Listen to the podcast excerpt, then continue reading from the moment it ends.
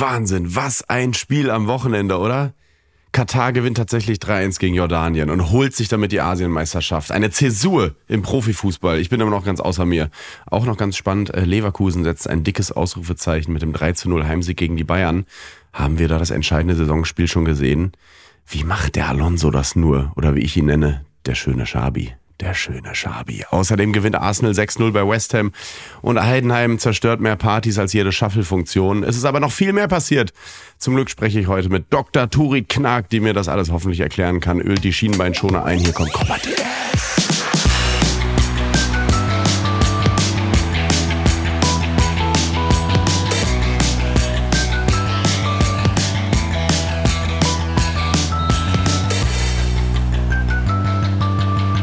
Copa TS. Heute mit Dr. Turit Knag. Ich nehme noch mal einen Schluck aus der Pulle. Denn jetzt geht's los. Turit, was für ein Fußballwochenende. Es ist so schön, mit dir darüber zu sprechen, weil es sind wirklich viele wichtige Dinge passiert. Dann brauche ich Leute mit Sachverständnis hier, mit Fachkenntnis und da gehörst du zweifelsohne zu. Mehr als alle anderen, sage ich jetzt einfach mal aus dieser Fünferkette, mich eingeschlossen. Turit, schön, dass du da bist. Freut mich sehr. Ja, ich freue mich auch. Schön mal wieder hier zu sein. Es ist äh, Sonntagabend, deswegen jetzt schon mal direkt zu Beginn. Wir können nicht zum Beispiel über das Afrika-Cup-Finale sprechen, weil das findet parallel zu dieser Podcast-Aufnahme statt. Weswegen ich das anspreche mit dem Sonntag ist, ich komme aus so einem richtigen Fußball- Gucker Sonntag. Weißt du, der Sonntag ist ja prädestiniert dafür, manchmal, wenn man dann frei hat, den ganzen Tag auf dem Sofa zu sitzen, zwei, drei Mahlzeiten einzunehmen, dazwischen zwei Stunden verstreichen zu lassen und dann einfach Fußball gucken, Fußball gucken, Fußball gucken. Das war heute einer dieser Tage herrlich. Ich habe wirklich alles geschaut. Ich habe äh, Schalke verlieren sehen in Kiel. Danach habe ich, oder ich weiß gar nicht mehr, ob parallel, nicht, ich glaube, das ging dann kurz danach los. Dein altes Arsenal London habe ich gesehen. Ja. 6-0 bei West Ham gewonnen, East London. Ist das ein Derby auch dann? Nennt ja, London Derby. So? Ich meine, es gibt ja einige in, in England, äh, ja. London gerade, ne? Aber ja, und ich habe es auch gesehen. Ich habe äh, genau den gleichen Sonntag verbracht wie du, glaube ich, heute. Herrlich, oder? Ja. Kalorien, Kalorien, Kalorien ja. und dabei Leuten beim Sport zu gucken. Das ist doch das Schönste überhaupt. Ich liebe den Sonntag dafür. Und nun Werbung. Ich habe ein neues Lieblingstier. Ich sag's wie es ist. Früher war es der Hund, ganz klassisch, dann das Wombat und so. Mittlerweile ist es der Raccoon. Finde ich ein sehr cooler englischer Begriff. Und Raccoon auf Deutsch ist der Waschbär. Ich mag Waschbären. Die haben irgendwie so einen, so einen eigenen Humor, die wissen, was gut ist und, und, sind eigentlich immer so unbewusst ganz witzige Tiere. Ich mag die irgendwie sehr gerne und deswegen verstehe ich auch meinen heutigen Werbepartner Simon Mobile, dass sie sich den Waschbären als Testimonial ausgesucht haben. Und falls ihr nicht ganz zufrieden seid mit eurem Mobilfunktarif, dann guck doch mal, was Simon Mobile für dich hat. Simon Mobile bietet den perfekten Mobilfunkvertrag mit viel Datenvolumen zum günstigen Preis. Ne? Deswegen Waschbär, der will von dem guten Zeug genug haben. So. Und da gibt es einfach viel Datenvolumen zum günstigen Preis. Da greift der Waschbär zu. Und wer jetzt einen Vertrag bei Simon Mobile abschließt, bekommt zunächst einmal 100 Gigabyte Datenvolumen für die ersten 12 Monate geschenkt. Einfach so. Ansonsten gibt es 12, 17 oder 27 Gigabyte Datenvolumen ab 8,99 Euro im Monat, die monatlich flexibel gewechselt werden können. Weitere Vorteile von Simon Mobile, und das ist für mich extrem wichtig, weil ich immer so risikoavers bin, man kann monatlich kündigen. Man ist halt nicht so in diesem fetten Vertrag direkt am Bein, sondern kann sagen, nee, das war mir irgendwie, das war doch nicht so meins, kündige ich jetzt und dann ist es auch vorbei. Es gibt Top-Netzqualität inklusive kostenlosem 5G. AllNet Flat gibt es auch und Wi-Fi Calling sind natürlich sowieso dabei. Und für alle Neuen, für alle Neuen, wer jetzt auf Simon Mobile oder in der App mit dem Code COPPA2 abschließt, bekommt für die ersten zwölf Monate monatlich 2 GB geschenkt. Aber Achtung, das Angebot ist nur bis zum 13. Mai 2024 gültig. Alle weiteren Infos gibt's auf simon.link slash copper und wie immer in den Show Notes. Und jetzt, liebe Freunde, geht es weiter mit Copper TS. Und das mitten in der Karnevalshochburg Köln, ne? Heute ja. waren wir gar nicht ja, unterwegs. Und Arsenal, also jetzt mal direkt ganz kurz zum Sportlichen, was ein Spiel, oder? Also da sieht man den Qualitätsunterschied dann doch. West Ham ist ja auch nicht irgendwer, die sind der Achter, glaube ich, oder so. Und da stand es mal schön 4-0 zur Halbzeit, äh, dem die richtig äh, platt gemacht, was ich interessant fand. Die West Ham-Fans sind schon so gegen äh, zu, zu 43., 44. in Strömen aus dem Stadion raus und haben das Stadion verlassen, weil sie sich dachten, dann äh, trinke ich lieber in Notting Hill noch einen Kaffee heute und nutze den Tag dafür, als mir das jetzt anzugucken.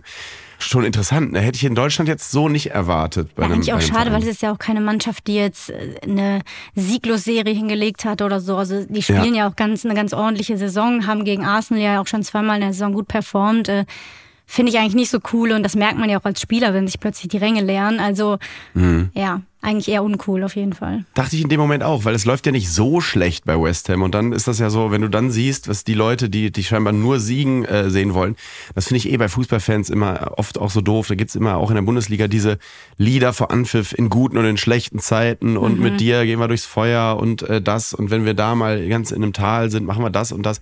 Und wenn es dann so ist, dann ist es wirklich nur der harte Kern, der das, der das wirklich mitmacht. So auch, so auch bei West Ham. Fand ich ganz interessant und interessant auch. Äh, Rice, der ja von äh, West Ham zu Arsenal gewechselt ist, der wurde teilweise noch ausgebuht von West Ham-Fans. Ähm, und das ist so typisch englische Fans. Die haben ihn so ein bisschen ausgebuht, obwohl er wirklich da die Conference League mit denen gewonnen hat, hat den zig Millionen einge ja. eingebracht, wirklich. Dann hat er aber ein unglaubliches Tor geschossen, ich glaube zum 5-0 oder so, so ein Fernschuss. Ja. Und dann haben sie ihn bei der Auswechslung wieder gefeiert. Also einmal diese. Ja, ja. und diese hab, da habe ich nicht verstanden in dem Moment auch. Also mhm. erstmal, der Mann hat zehn Jahre lang alles für diesen Club gegeben. Das war, glaube ich, der beste Spieler wahrscheinlich, den West Ham jemals hatte. Ja. Dann schießt er auch ein Tor und jubelt nicht mal aus Respekt seinem alten Verein ja, und haut gegenüber. sich aufs Herz. Ja, ja und also ich weiß nicht, und ihn dann auszubuhen, das finde ich, fand ich auch schon wieder so eine blöde Aktion. So als, mhm. Man hat ihm ja angesehen, dass es ihm auch gar nicht gefallen hat, ein Tor gegen seinen Ex-Club, wahrscheinlich auch so den Verein, mit dem er groß geworden ist, ähm, ja. zu schießen. Und ja, also auch da wieder auch nicht so eine coole Aktion. Also die West Ham-Fans waren heute nicht so gut drauf, auf jeden Fall. Das war wirklich das erste Mal, dass ich einem Spieler das abgenommen habe, dass ihm das wirklich gerade wehtat, getroffen zu haben. Normalerweise ist dieses, ey, bitte nicht jubeln, bitte nicht jubeln. Innerlich denkt er, ihr Ficker, jetzt zeige ich euch, was ja, ich drauf ja. habe und so, aber nach außen, äh, bitte nicht jubeln. Und du hast wirklich den Schmerz gesehen in seinem Gesicht. Das fand ich irgendwie ganz ja. ich, ich, mag das eigentlich auch gar nicht, wenn man mal irgendwo bei einem Club gespielt hat ja. und dann sein Leben lang nicht mehr diesen, gegen diesen Verein jubelt, finde ich auch ein bisschen Quatsch. Da, manchmal ja. sehe ich dann im Fernsehen so, ach, der hat auch mal bei Chelsea gespielt oder so, ja. weil er dann nicht jubelt, wenn er irgendeinen Spieler gegen Chelsea trifft. Aber ja, ich finde das eigentlich, bei ihm, ihm nimmt man es ab, ne, weil er hat da wirklich mhm. ewig gespielt, sein Herz hängt an dem Verein und da finde ich es auch echt okay, nicht zu jubeln. Ansonsten denke ich auch mal, Leute, irgendwann ist auch okay, er spielt beim neuen Verein, jubelt einfach. In England nennen sie ihn schon den britischen Stanisic. Dazu kommen wir später noch. Ich bin auch so im englischen Fußball äh, drin dieses Wochenende, weil ich erstmal generell diesen Dreikampf vorne so spannend finde. In der Premier League, Liverpool hat wieder gewonnen, äh, City ist da oben und, und äh, eben Arsenal. Weil ich war, äh, man hört es vielleicht noch an meiner Stimme, ich war Karneval feiern, Turet. Jetzt fragst du dich, was hat das denn damit zu tun? Und zwar war ich Karneval feiern auf der Party Rhythmusgymnastik, Karnevalsport heißt sie. In Köln und im Umfeld kennt man das. Ja. Da kommen auch immer mal wieder so sehr große Bands, die da zu Gast sind, so als. Oh, ich als, weiß, was kommt, ja. Genau, als, als ähm, Cameo-Auftritt, so Überraschungsauftritt. So war es diesmal ähm, tatsächlich die Düsseldorfer Band, die Toten Hosen. Die sind einfach im Kölner Karneval aufgetreten und haben noch äh, suffisant angekündigt mit Willkommen in Frieden. Alles gut, waren verkleidet, haben da ihre, äh, 20 Minuten ihre Lieder gespielt. Und ich kenne zwei, drei Leute, die das mitveranstalten, so dass ich da Backstage war und dann siehst du wieder, dass auch so riesen Rockstars wie Campino, die alles gesehen haben, sonst wie. Für den war das dann ganz wichtig. Nach dem Auftritt saß der hinten, hat auf einem ganz, ganz kleinen Laptop, kam ich in den Genuss mit ihm zusammen die erste Halbzeit Liverpool gegen Burnley zu gucken, was für mich sehr aufregend war. Und dann trotzdem zu sehen, dass einfach so, so sehr sympathische, trotzdem riesengroße Rockstars, da ist dann ganz wichtig so, lass mich mal alle in Ruhe, jetzt spielt hier mein Verein, weil er ist ja bekannterweise sehr großer Liverpool-Fan. Ja, ja, genau. Hat sich bei dem 1-1, was Burnley zur Halbzeit gemacht hat, so unfassbar geärgert und war, äh, das fand ich so sympathisch. Als Fußballfans so sind wir doch alle gleich irgendwie. Ja, also. wirklich, wirklich sympathisch. Hast du Karneval gefeiert? Ich habe Karneval gefeiert und ich werde auch noch feiern. Wir mhm. sind ja noch nicht durch. Wir haben ja noch äh, mindestens mal einen Tag zu gehen. Also ja. ich werde auch noch mal rausgehen. Klar, muss man mitnehmen, oder? Muss man, muss man mitnehmen. Ich war dann aber gestern, ich kam angeschlagen nach Hause äh, am Samstagabend äh, und wusste natürlich, dass äh, die Pokalauslosung stattfinden wird im Rahmen des aktuellen Sportstudios im ZDF und äh, war ne, dementsprechend aufgeregt, weil mein Verein Borussia Mönchengladbach ist ja theoretisch dann auch im Halbfinale noch dabei, theoretisch, weil unser Spiel gegen Saarbrücken ja aufgrund des Wetters und aufgrund der, der nicht funktionierenden Drainagen in Saarbrücken nicht stattfinden konnte. Trotzdem wurde es mit ausgelost. Also wir haben das letzte Mal 19 1995 was gewonnen, was Blechernes, wie Max Eberl immer so schön gesagt hat. Und jetzt ist einfach die Chance wieder so da, diese Saison. Dementsprechend war ich aufgeregt, aber ich war einfach so, du musst dir das vorstellen, ich komme von so zehn Stunden Karneval feiern nach Hause, setze mich dann da vors Sportstudio und freue mich, okay, jetzt die Auslosung, hab, halt mir quasi ein Auge noch zu und, und halt ein Bein raus, damit, damit ich noch klarkomme. Und dann haben die leider nicht direkt begonnen mit der Auslosung, die hat Bela Reti äh, vorgenommen, sondern die haben dann einfach noch die Zusammenfassung von Leverkusen gegen Bayern nochmal gezeigt und noch was. Und ich so, Leute, bitte mach diese Auslosung, ich muss schlafen. Ich, Und du bist ich eingeschlafen, oder? Nee, nee, ich hab's dann, bin dann wieder rechtzeitig aufgewacht, als Bela Reti seine Flosse in dieser, in dieser Salatschüssel da hatte, um die Hugeln rauszuziehen. Und dann habe ich sehr laut, nichts gegen den ersten FC Kaiserslautern, schwere Aufgabe, auswärts beim Betzenberg, sollten wir Saarbrücken schlagen. Genau. Aber natürlich sehr laut Ja gebrüllt, weil ich äh, einfach Leverkusen aus dem Weg gehen wollte. Die Leverkusen spielen ja jetzt zu Hause gegen Fortuna Düsseldorf im anderen Halbfinale. Aber machen wir uns nichts vor, Turid. Gladbach hat in dieser Saison gehabt Bersenbrück, erste Runde, Heidenheim, Wolfsburg, dann jetzt theoretisch auswärts Saarbrücken und dann auswärts in Kaiserslautern. Also wenn Ja. nicht dieses Jahr, wann dann? Ja, das war auf jeden Fall ein schwieriger Weg bis dato. Aber ich bin mal gespannt mit Saarbrücken. Ich wollte dich sowieso noch gefragt haben, ob du in Saarbrücken vor Ort warst. Nee, war ich nicht. gesehen, ja, zum Glück. Glücklicherweise am Ende, ne? Aber Freunde von mir waren da, die haben mir dann auch mal Live-Updates geschickt per WhatsApp. Äh, so, so sieht's aus. Ich glaube, hier spielt heute niemand und so. Und das haben die schon geschrieben, so eine Stunde vor Anpfiff. Und da dachte ich so, nein, weil ich mich so sehr darauf gefreut hatte.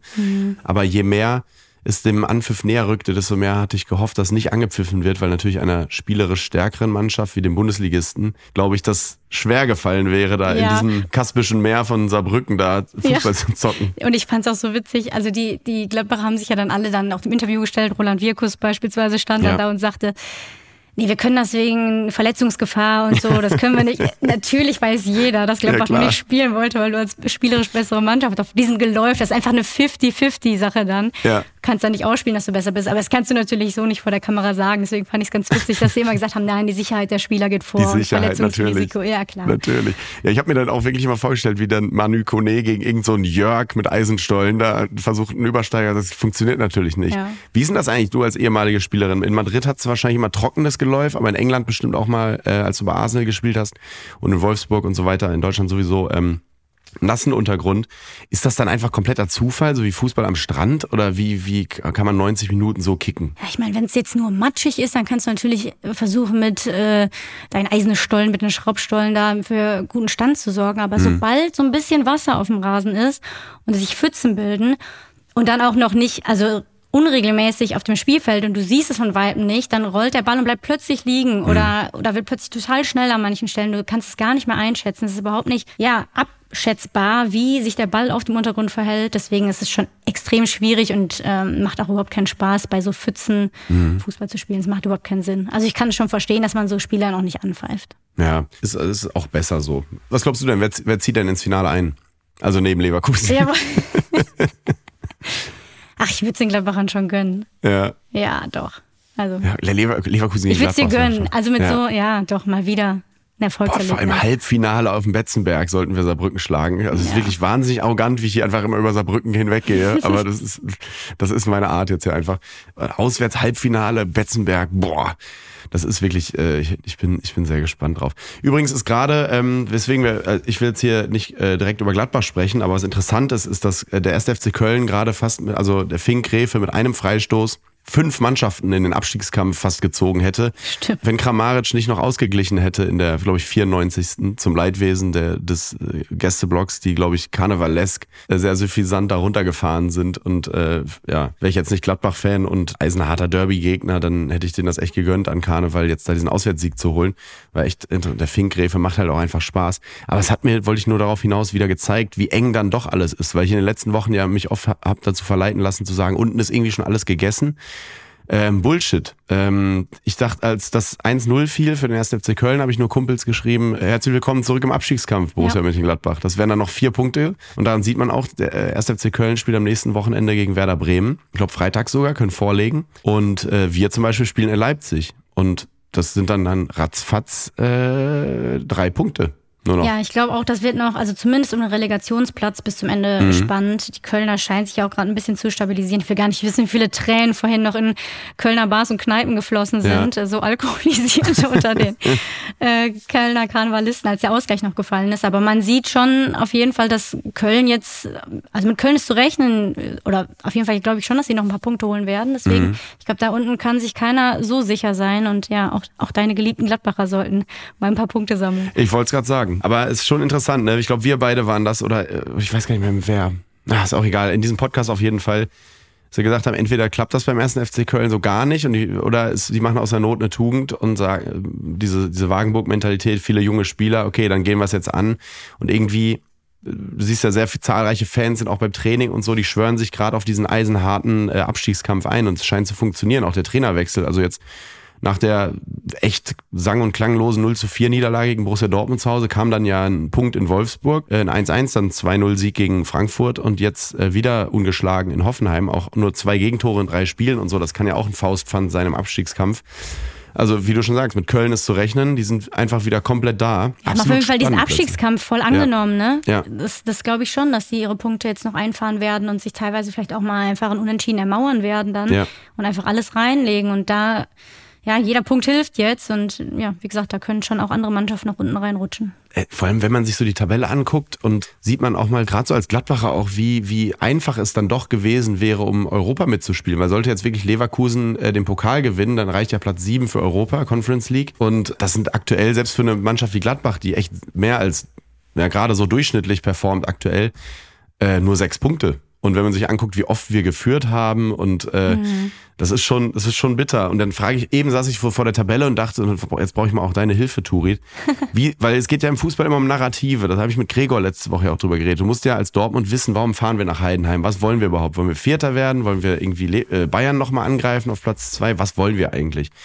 Und was will ich denn jetzt? Was wollen, denn so Vereine wie Gladbach, die jetzt quasi sechs Punkte nach unten haben und sechs nach oben? Was ist denn das? Du warst ja oft Teil von Fußballmannschaften als Profifußballerin. Wie geht man so eine Situation an, wenn nach oben genauso viel ist wie nach unten? Ist das eine Charakterfrage dann oder? Ja, es kommt ja, es kommt ja wahrscheinlich auch so ein bisschen darauf an, ob du jetzt mit Glück so viele Punkte nach unten hast oder mit Pech. Also ja, es ist ein bisschen, was du auch dir vorher vielleicht vorgenommen hast. Ich weiß jetzt nicht, was Gladbach sich vorher für Ziele gesteckt hat in der Saison. Wenn sie gesagt haben, wir wollen schon die europäischen Plätze angreifen, dann sehen sie jetzt vielleicht eher, richten sie eher einen Blick nach oben und sagen, guck mal Jungs, sind doch nur noch sechs Punkte, das können wir doch packen. Wenn jetzt eine Mannschaft da ist, die vorher gesagt hat, wir wollen die Liga halten, ja, dann hast du einen Blick nach unten und sammelst jetzt jeden Zähler, wie zum Beispiel Heidenheim, Frank Schmidt, der immer betont hat, nee, für uns geht's nur darum, die Liga zu halten, wir gucken nicht nach oben. Ja. Ich glaube, das ist dann auch so ein bisschen das, was du dir vorher vorgenommen hast, was deine Ziele waren, wie du den Kader auch zusammengestellt hast und ja, was du auch für ein Selbstverständnis dann hast, wo, wo du landen möchtest. Heidenheim wäre eigentlich auch so ein perfekter Conference League äh, Kandidat. Also stell mal vor, du bist irgendwie Florenz oder so und kommst in die Conference League oder AS Rom und dann ist, ist die Auslosung Heidenheim und weißt du, das ist dann so wie Google ja erstmal, wo das ist wahrscheinlich. Ja, genau, wie letztes Jahr bei der Auslosung Leverkusen spielt gegen Hecken und alle so, mm, okay. Doch, doch. Ähm, das ist ja nach, äh, müssen wir nach Ost, Norden, Norden müssen wir fliegen? Hm, äh, Hecken, klar, ja, Schweden, ja, natürlich. Und das, das wäre eigentlich prädestinierte Conference League-Kandidat, wenn man drüber nachdenkt, Heidenheim. Und irgendwie wäre es auch witzig, wenn Frank Schmidt einfach nochmal international spielen würde mit seinem, also der, das ist ja auch ein einziger Fiebertraum, dessen Leistung da, das ist ja absurd. Ja, es ist wirklich, Wirklich absurd. Ja, komplett. Und ich habe es in der Einleitung ja schon gesagt, das ist so, ähm, Werder Bremen hat ja seinen 125. Geburtstag gefeiert. Äh, alle möglichen Altstars waren da. Das war auch als Fußballromantiker toll zu sehen, wer so alles da war. Klasnitsch, Valdez, Ailton und so waren alle, Uli Borowka und so. Und äh, die Choreo, unglaublich, das ganze Stadion war eingefärbt in weiß und grün. Tolle Leistung der Fans. Und dann wäre ja so ein Verein wie Werder nicht Werder. Weißt du, das liebe ich ja an so, das ist überhaupt nicht despektierlich gemeint. Ich liebe das so an diesen Vereinen wie, weißt du, diese Trottel, ich nenne es einfach so trottelige Clubs wie Werder, wie Gladbach, wie Köln, Frankfurt, Bochum, diese ganzen großen Traditionsvereine, diese Schlachtschiffe, wenn die dann sowas einfach nicht zu Hause 2-1 gegen Heidenheim verlieren würden. Weißt du, so alles ist angerichtet. Ich habe wirklich, ich dachte, das war, das war so, habe ich auch zum Kumpel gesagt, die verlieren sowieso. Das ist so, das ist die DNA von diesen, Traditionsvereine, die, die wirken auf mich immer diese Vereine auch genau wie meiner, wie so diese süße Figur in einem Disney-Film. Weißt du, oder so wie Willi bei Biene Maya, so. Alle mögen die und dann, aber es ist auch so. Ja, so, aber es so sind wenigstens Traditionsvereine, die über Jahre in der ersten Liga spielen. Guck mal, wie viele Traditionsvereine mittlerweile in Ja. der zweiten, dritten und sogar in welchen. Regionalligen rumdümpeln und Ja. ja, die haben viel weniger richtig gemacht, als die, die jetzt noch in der ersten Liga äh, Aber ich liebe spielen. das. Ja. Ich fand das einfach, das macht diesen Verein weiter so sympathisch, so wie Werder, dass sie dann einfach das 2-1 verlieren zu Hause. Wahrscheinlich dann nach Hause gegangen als Fans, okay, was machen wir jetzt damit denn? Herrlich, weil das lief ja vorher eigentlich auch sehr gut für Werder, deswegen war es so, so interessant. Und am Freitagabend, äh, bevor wir gleich mal über das wirklich, das war ja eben nur ein Witz mit der Einleitung mit äh, Katar und so weiter. Das wichtigste Spiel war natürlich Bayer Leverkusen gegen Bayern, da reden wir auch gleich drüber. Was ich aber noch ganz kurz ansprechen möchte, ist, dass ich aus Borussia Dortmund nicht schlau werde. Mhm. Turit. Ich habe es auch aufge ich hab's aufgegeben. Das Spiel in Heidenheim und dann, dann unter der Woche dachte ich so, okay, jetzt spielen sie Freitag zu Hause gegen SC Freiburg. Auch kein Kanonenfutter, das da kommt. Und dann war aber irgendwie doch klar, dass jetzt wird wieder Dortmund das wahrscheinlich 3-1 gewinnen oder so. Aber sie haben jetzt 3-0 gewonnen, aber dann auch wie sie gewonnen haben, die waren ja so gut, muss man so, so einfach zu sagen. Da passt ja alles. Also äh, wie, wie Malen gespielt hat, wie Füllkrug vor allem gespielt hat an seinem Geburtstag, alles Gute nachträglich. Was ist denn das beim BVB? Ich verstehe, also ich bin auch froh, dass ich mich damals als Kind dann nicht entschieden habe, dazu wirklich wirklich BVB-Fan zu werden, auch, auch, wenn ich diverse Trikots hatte. Weil das ist ja wirklich mhm. auch, da leidet man ja. Ich verstehe auch nicht, die haben so eine Qualität im Kader, aber es ist so unkonstant, was sie, was sie bringen. Ja, ja ich werde da auch nicht schlau draus und ich habe es auch aufgegeben. Also ich äh, mache mir über Dortmund glücklicherweise im Moment echt wenig Gedanken. Und nun Werbung. Leute, mir ist was Lustiges aufgefallen und zwar bei unseren Landsleuten, bei den Deutschen. Und zwar, wenn die im Urlaub sind, im Ausland und Englisch sprechen müssen und dann irgendwie nicht weiter wissen bezüglich Vokabeln, dass sie dann irgendwie immer so das überbrücken, so singend oder so. Ja, mit so komischen Geräuschen. Ich kann das schlecht erklären. Ich mach's mal vor. Und zwar, wir bleiben mal im Bereich Fußball. Da heißt es dann irgendwie so: Yes, Germany is good äh, in football, but Netherlands. Äh, äh. Dann machen die irgendwie immer so. Yes, uh, Inter, very good. Inter, very good. But Milan. Ist euch das auch schon mal aufgefallen? Ich finde das total lustig damit man in solchen Situationen nicht mehr singen muss oder so komische Geräusche von sich geben muss, empfehle ich Bubble. Das ist mein heutiger Werbepartner. Bubble, die Sprachlern-App. Ich bin großer Fan. Gerade jetzt vorm Urlaub, Leute, nochmal was drauf schaffen, damit man irgendwie einen coolen Alltag haben kann im Urlaub. Egal ob in Italien, in Spanien, in England, in Frankreich, wo auch immer ihr Urlaub machen wollt. Mit Bubble habt ihr die preisgekrönte Sprachlern-App mit Sprachkursen für 14 Sprachen an der Hand. Und die Lektionen von Bubble behandeln alltagsrelevante Themen und enthalten kurze, realistische Dialoge direkt aus dem Leben. Und das Coole halt, so kann man, wie gesagt, das Gelernte direkt im echten Leben anwenden und muss nicht. Mm, mm, Spaghetti ist gut, but Pizza. Mm, und da kann man sich einfach gezielt auf mögliche Situationen oder Begegnungen auf Reisen eben vorbereiten. Und alle Lerninhalte werden von einem Team aus mehr als 200 Sprachexpertinnen und Experten erstellt. Und die Lektionen dauern circa 10 bis 15 Minuten nur und passen wirklich in jeden Terminkalender. Und Ihr könnt eure Aussprache ab Tag 1 mit KI-gestützter Spracherkennungssoftware trainieren und ihr könnt aus einer Vielzahl von Lernmethoden wählen und so bleibt das Lernen eben abwechslungsreich und effektiv. Und extra für die Hörerinnen und Hörer meines Podcasts mit dem Code TOMMY, T-O-M-M-I, alles groß, zahlt ihr für sechs Monate und erhaltet zusätzlich weitere sechs Monate eures neuen Bubble-Abos geschenkt. Das gilt aber nicht für Bubble Live. Also, ihr zahlt für sechs Monate und lernt ein ganzes Jahr. Der Code ist bis zum 30.06.2024 gültig und einlösen könnt ihr den Code auf bubble.com slash Audio. Den Link und alle Infos findet ihr auch in den Show Notes. Und jetzt, liebe Freunde, geht es weiter mit Copa TS. Was mir total Freude bereitet, ist äh, aktuell so die Leistung der deutschen Stürmer. Jetzt hinsichtlich EM und so. Füllkrug, der macht ja das, was er machen soll, knipst und bereitet vor. Undaf trifft, Duxch und Harvards natürlich auch als Offensivspieler, der gerade, der hat zwar heute nicht getroffen beim 6-0, aber du siehst es auch in den Internetkommentaren und so, wie wichtig der gerade ist und die Fans honorieren das, weil der Räume frei reißt. Das ist Wahnsinn ja. gerade. Er spielt so gut. Er ist ja so ein beweglicher Stürmer, der, der geht dann nach außen weg und reißt dann die Räume ja. hinter sich frei. Das, das macht er schon gut, ist extrem wichtig. Ja, und das wäre auch des Systems vorne dann natürlich wichtig, wenn man da dann den klassischen Neuner davor hätte.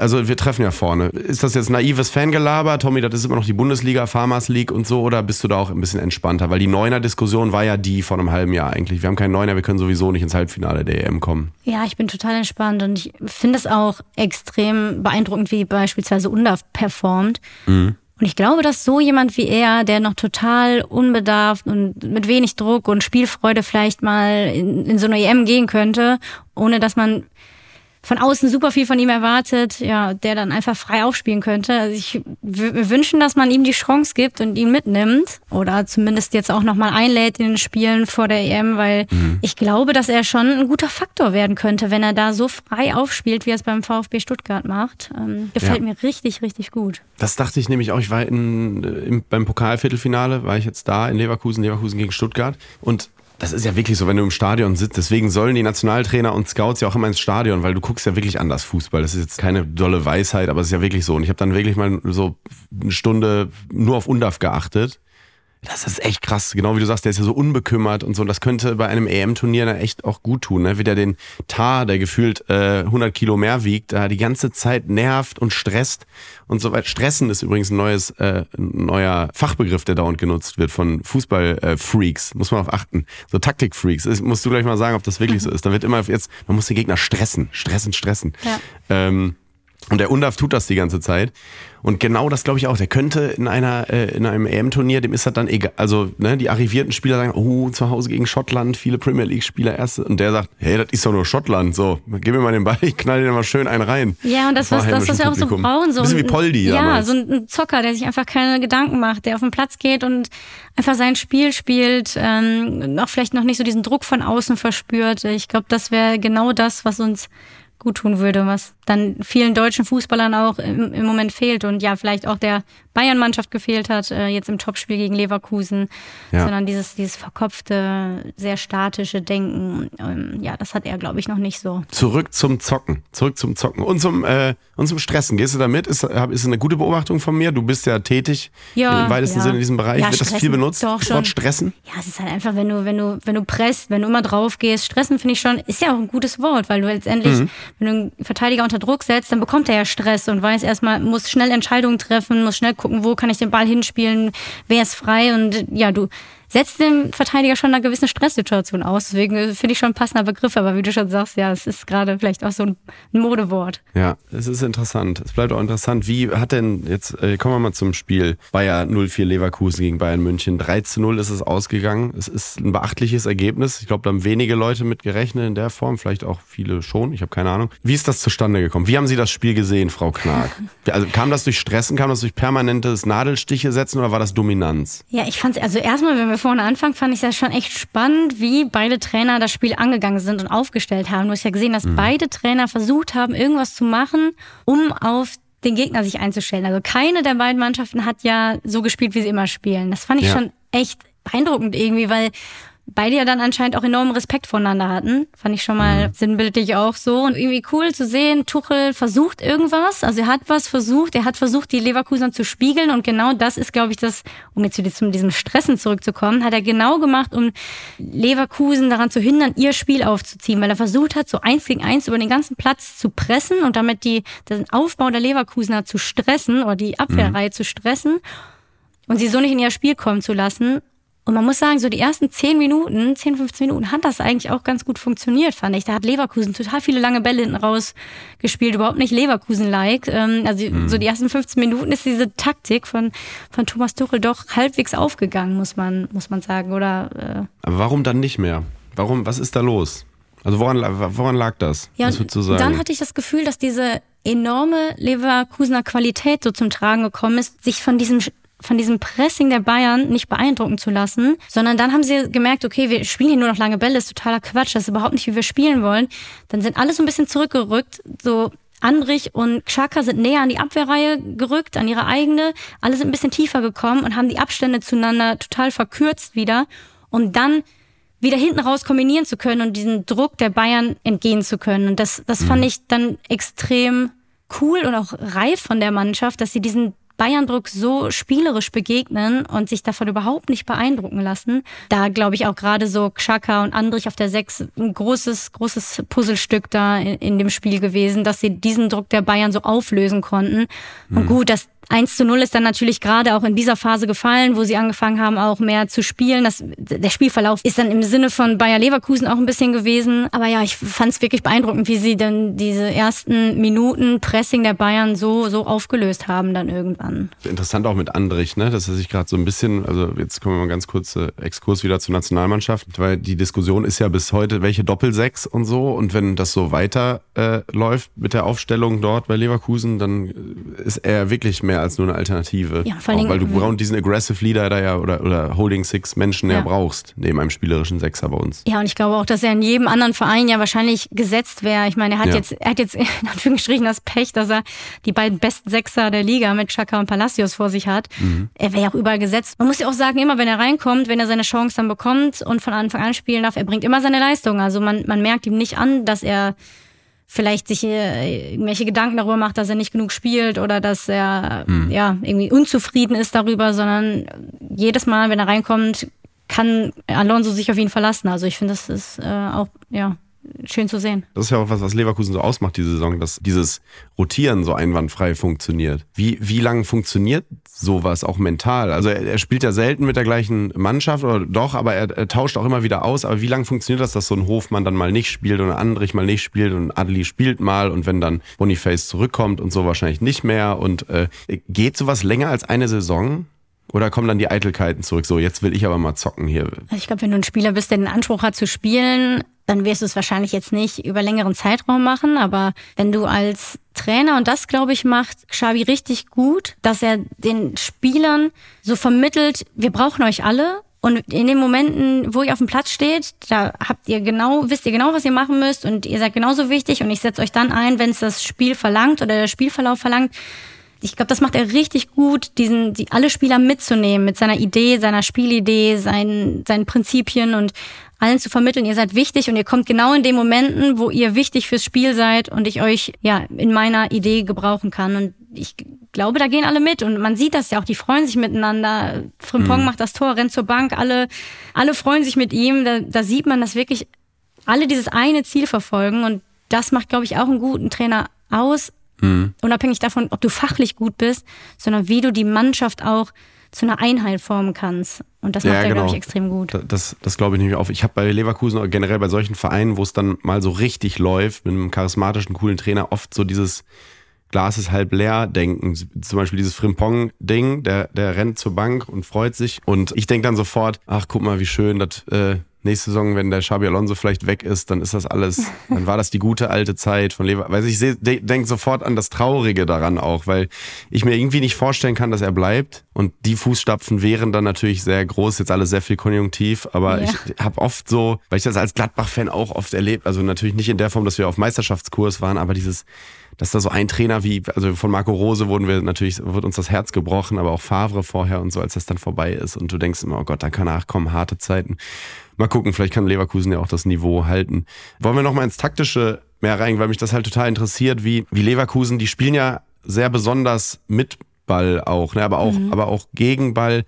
Die stehen ja wie so eine Viererkette gegen den Ball äh, vor allem, ne? mit Taylor Adli Wirtz und Grimaldo und warten dann irgendwie darauf, dass der äh, Gegner den Ball hat und, und hinten da war, war das dann Dyer. Wie, wie hast du das beobachtet? Wie haben sie diese Dominanz entwickeln können? Weil das ist ja schon eine spezielle Taktik, die er da wählt. Das ist alles sehr, sehr eng zusammen mhm. äh, bei Leverkusen immer, auch mit Ball. Also sie spielen ja sehr speziell. Ja, also erstmal mit Ball. Man merkt einfach, dass so dieser Ballbesitz, Kontrolle über das Spielgeschehen ist das das Wichtigste im Spiel von Leverkusen. Also es geht immer da, darum, Ballbesitz zu haben.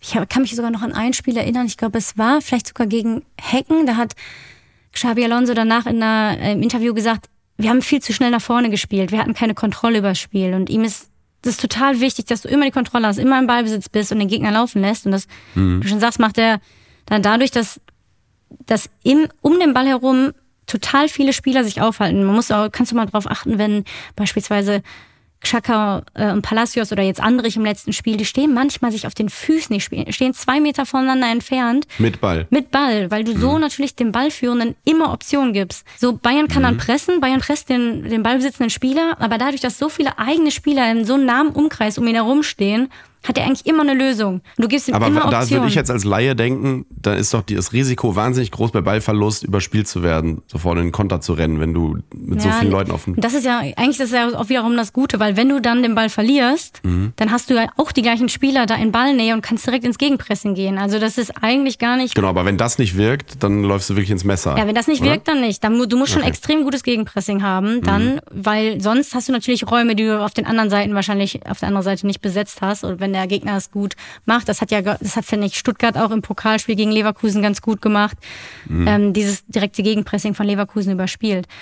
Aber ich habe beispielsweise, um nochmal auf den Ballbesitz zurückzukommen, Mhm. also sie machen dann einfach extremes Überzahlspiel in Ballnähe, lassen so den Gegner total laufen. Du siehst auch, manchmal sieht es auch aus, es, hat ja auch teilweise so ausgesehen, als würde Leverkusen die Bayern richtig düpieren, weil sie dann auf so ein paar Metern den Ball im Dreieck hin und her spielen. Das erinnerte, finde ich, auch so ein bisschen, wie Barcelona auch früher gespielt hat. Und was sie dann haben, dann haben sie ja meistens Ball entfernt, Frimpong oder jetzt Stanisic und Grimaldo, die dann darauf warten, dass sie dann, dann aus dieser engen Situation den Ball auch mal rausspielen und wechseln. Und da ist dann ganz viel Platz, weil der Gegner natürlich auch sehr eng zusammengeschoben hat. Aber wie ich finde, extrem dieses Ballbesitzspiel. Und ich habe mal geguckt auch, äh, Leverkusen überspielt im Schnitt pro Spiel 417 gegnerische Spieler. Also diese, wir haben ja mal drüber gesprochen, diese, diese Packing-Rate, also wie viele Gegner du über, genau, wie viele Gegner du überspielst. Im Schnitt 417 gegnerische Spieler pro Spiel.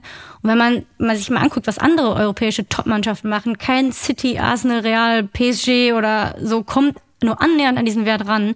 Die sind alle so bei 350 ungefähr. Das heißt, Leverkusen hat so viel Kontrolle, dass sie im Schnitt fast 60 mehr Gegner überspielen als die, als die anderen europäischen Top-Mannschaften. Also du, du siehst, wie gut sie es machen und was sie halt auch extrem gut machen, sie haben kaum Ballverluste. Und die Kombination aus diesem so dominant sein, keine Ballverluste provo zu provozieren, macht dich so extrem stark. Und ich glaube, deswegen haben auch so viele Spieler jetzt immer nach, nach Spielen gegen Leverkusen gesagt, das war die beste Mannschaft, gegen die ich seit langem gespielt habe, weil du rennst halt nur hinterher als Gegner. Du kommst nicht in die Zweikämpfe, weil du willst den Gegner angreifen und der spielt einfach an dir vorbei, den Mitspieler an, der sich gerade aus deinem, aus deinem Rücken irgendwie drei Meter rausbewegt hat. Also ja, es ist äh, extrem schön, das einfach zu sehen. Und ich finde, das kann man richtig genießen. Man kann da so viel rausziehen, wenn man mal guckt, wie, die sich positionieren, die Spieler von Leverkusen, was für ein Positionsspiel. Das ist, finde ich, äh, irgendwie vom anderen Stern, muss man schon sagen. Also würdest du jetzt als Taktikerin auch sagen, dieser Xabi Alonso-Fußball stellt so ein Novum dar?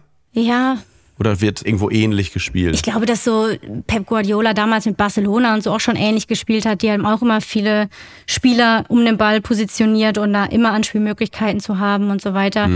Was man vielleicht an Leverkusen noch vorwerfen kann, wäre, ich glaube, es gab ja auch jetzt im Vorfeld dieses Topspiels einige Statistiken, die so durch, äh, durch die Medien gewandert sind, wo gesagt wurde, gerade in diesen Torschuss oder XG-Statistiken ist Bayern X-Goal.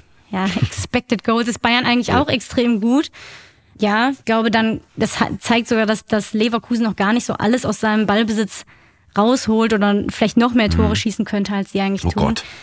Ich glaube, dass Bayern München eher wahrscheinlich diesen Kane-Faktor noch hatte. Mhm. Ähm, deswegen waren in diesen Torschuss-Statistiken ganz gut. Kane auch beispielsweise immer nur 3,4 Schüsse pro Tor, Boniface 6,9, Schick 5,7. Also ich glaube, Leverkusen kann sogar noch am Abschluss arbeiten und dann sind, sind sie wahrscheinlich. Bitte nicht. Ja, wollte ich gerade sagen. Sie sind ja jetzt schon eigentlich unbesiegbar. Bitte nicht im Pokalfinale gegen Saarbrücken, wenn es dann zweistellig wird. Ja, aber es ist wirklich, also um da nochmal das so, so, ja, es ist wirklich beeindruckend. Also selten so Statistiken gesehen, auch bei, bei einer Mannschaft im Ballbesitz. Also unfassbar, was, was die Leverkusener, was die Leverkusener da spielen dieses Jahr. Also da kann man wirklich nicht von Glück sprechen. Nee. Da- Nee, das ist wirklich leicht. Glaubst du denn, dieser Xabi Alonso Fußball lässt sich adaptieren? Kann er so ein, kann er so ein Trainer werden wie Jürgen Klopp, der irgendwo hinkommt und dann äh, direkt anfängt mit seinem, wie hieß es nochmal bei Klopp? Heavy Metal Fußball, ne? Heavy Ja, Metal dieser- Fußball. ja. Oder äh, muss der dann ähnlich wie bei Klopp auch so zwar ein, zwei Transferperioden abwarten, aber bis dahin sieht man schon eindeutig das System. Oder äh, ist es bei Leverkusen auch Glück, wie es Uli Hoeneß jetzt so ein bisschen durch die, durch die Blume gesagt hat, die hat, hatten auch Glück mit den äh, Transfers, weil Boniface und Grimaldo, die kannte ja auch keiner und sowas, glaube ich, wo viel, viele Scouts, glaube ich, schwer durchgeatmet Den Kopfschütteln ja habe ich auch. Also wirklich, wenn man sich mal so Also anguckt, Boniface was, kannte ich sogar. Ja. Also ich glaube. auch wenn man sich auch Grimaldo anguckt, was auch. Grimaldo da in Portugal gemacht hat, äh, die Ja. letzten Jahres äh, auch. Also, Boniface in der Europa League. Ja. Also Der hat ja alles auseinandergeschossen. Uli Hoeneß waren sie vielleicht unbekannt, der Rest der Liga wahrscheinlich, wahrscheinlich nicht. Ja, genau. Man sieht jetzt, vielleicht ist es aber auch einfach äh, der alte äh, Taktiker, der, der äh, Hoeneß, der den Mourinho wieder auspackt und so ein bisschen ähm, ne, äh, Feuer anzündet, links und rechts kommunikativ.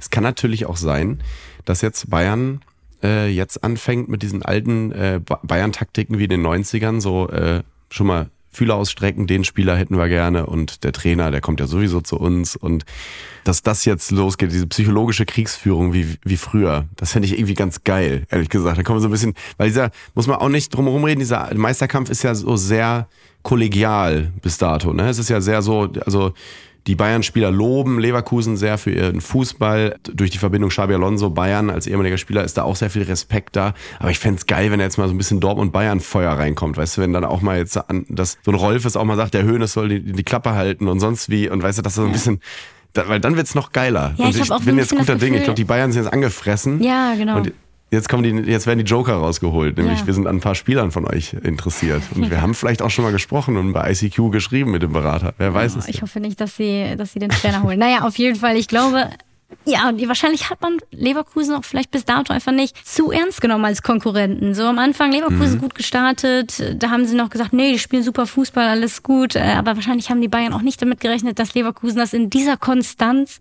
Woche für Woche so abruft. Und jetzt merkt man so langsam, oh Gott, wir sind in der Rückrunde und Leverkusen spielt immer noch so einen Fußball. Die werden uns ja wirklich gerade gefährlich. Und jetzt fahren die Bayern wahrscheinlich so langsam ihre Krallen aus. Es lief aber auch echt viel so gegen, gegen Bayern. Dass ausgerechnet Boye als Neuzugang da wirklich sehr unglücklich aussieht, auch noch gegen den ausgeliehenen Stanisic von Bayern, das war halt auch psychologisch ganz, ganz, also, ne, das ist ja, man wird da ja schnell zum Populisten und siehst das auch, dass Fans sowas dann schreiben, so, ja, und den haben wir die gekauft und den anderen haben wir ausgeliehen. An einem Spiel sowas festzumachen, ist natürlich auch selten dämlich. Trotzdem ist es natürlich eine unglückliche, sehr unglückliche Situation, dass genau das passiert. Ist das, war das ein klassischer Abwehrfehler oder war das provoziert, dass der da so blank steht? Meinst du das Tor? Das erste Mhm. Gegentor?